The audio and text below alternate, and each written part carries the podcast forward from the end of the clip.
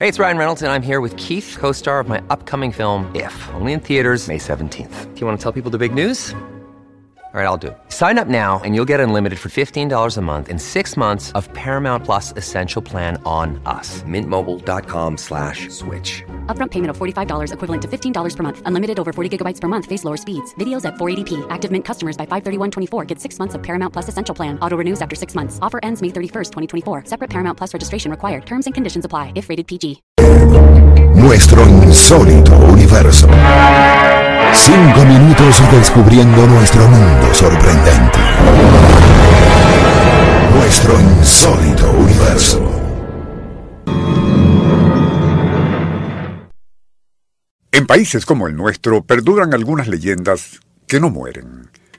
En Mérida y pueblos cercanos, por ejemplo, aún quizás existen personas que le rezan al ánima de Gregorio Rivera para que haga aparecer objetos perdidos o robados. Pero, ¿y quién era ese Gregorio Rivera? ¿Y tendrán algo de cierto unos eventos fantasmales relacionados con él? Onda, la superestación, presenta Nuestro insólito universo. Cinco minutos recorriendo nuestro mundo sorprendente. Una producción nacional independiente de Rafael Silva. Certificado número 3664.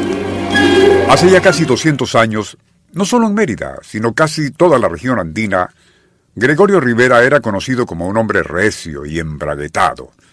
Famoso además no solo por su mal carácter, sino gran habilidad para hacer negocios, por lo que su posición era bastante holgada. Pero, y además de lo anterior, era extremadamente celoso de su esposa Josefa, mujer honesta y fiel a toda prueba. Además, era tal aquella patológica obsesión que incluso la celaba de sus propios familiares. Algo que llegaría a tal punto que la angustiada dama no pudo soportar más, y con la anuencia de sus padres, tomó la decisión de refugiarse en el convento de las Clarisas, también en la ciudad de los caballeros. Cuando Rivera supo de la huida de su esposa, fue tal su furia demencial que armándose de una escopeta morocha, corrió hasta el convento decidido a sacarla de allí a como diera lugar. Pero las monjas, temiendo por la vida de Josefa, si se la entregaban, apelaron al obispo de la ciudad para que las apoyara en su negativa a entregarla.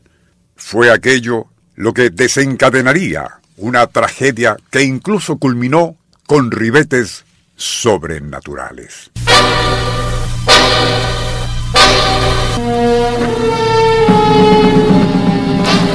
Loco de rabia, porque no le devolvían su esposa, la mente trastornada de Rivera le hizo creer que el culpable de todo era el capellán del convento, don Francisco de la Peña y Boorques, un respetable prelado. De allí que, enloquecido, se apresuró hasta su casa y una vez allí, sin que cruzara palabra alguna, le disparó a boca de jarro, matándole. Dándose cuenta de la barbaridad que había cometido, el asesino huyó a caballo hacia el monte, cabalgando toda la noche por entre hondonadas, serranías y veredas montañosas, hasta que, más o menos a las 3 de la madrugada, le sucedió algo escalofriante. Cerrándole el paso se encontraban varios jinetes vestidos de blanco.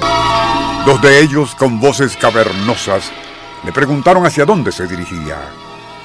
De mala gana, pero impresionado por el tono y apariencia de los desconocidos, Rivera tartamudeó viajaba hacia un lugar llamado San Rafael en la frontera con Colombia. Pero los jinetes de blanco, colocándose a su alrededor, le ordenaron que más bien le siguiera a ellos. Sería así como ya casi al amanecer, tras una larga y extenuante cabalgata en medio de aquellos jinetes fantasmales, el asesino se dio cuenta horrorizado de algo increíble.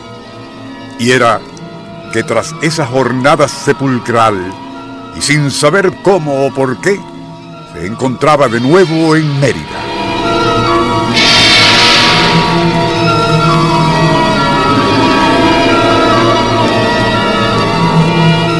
lugar del cual había huido tras el atroz crimen. Sería tal la impresión, por lo que imaginaba era obra de esas ánimas del purgatorio, que se entregó a los alguaciles de la ciudad. Sumariamente juzgado, sería fusilado en la Plaza Mayor de Mérida. Y según cuenta la leyenda, antes de morir se arrepentiría públicamente no solo de haber asesinado a un religioso, sino de acusar de adúltera a su fiel esposa, doña Josefa. Tal como se comentó al inicio, es posible que todavía en Mérida y poblaciones cercanas haya quienes le rezan al alma de Gregorio Rivera para que haga aparecer objetos perdidos. Ignoramos por qué en el más allá le dotaron de esa facultad. Onda, la superestación, presentó Nuestro insólito universo. Email insólitouniverso arroba unionradio.com.be. Libreto y dirección Rafael Silva. Les narró Porfirio Torres.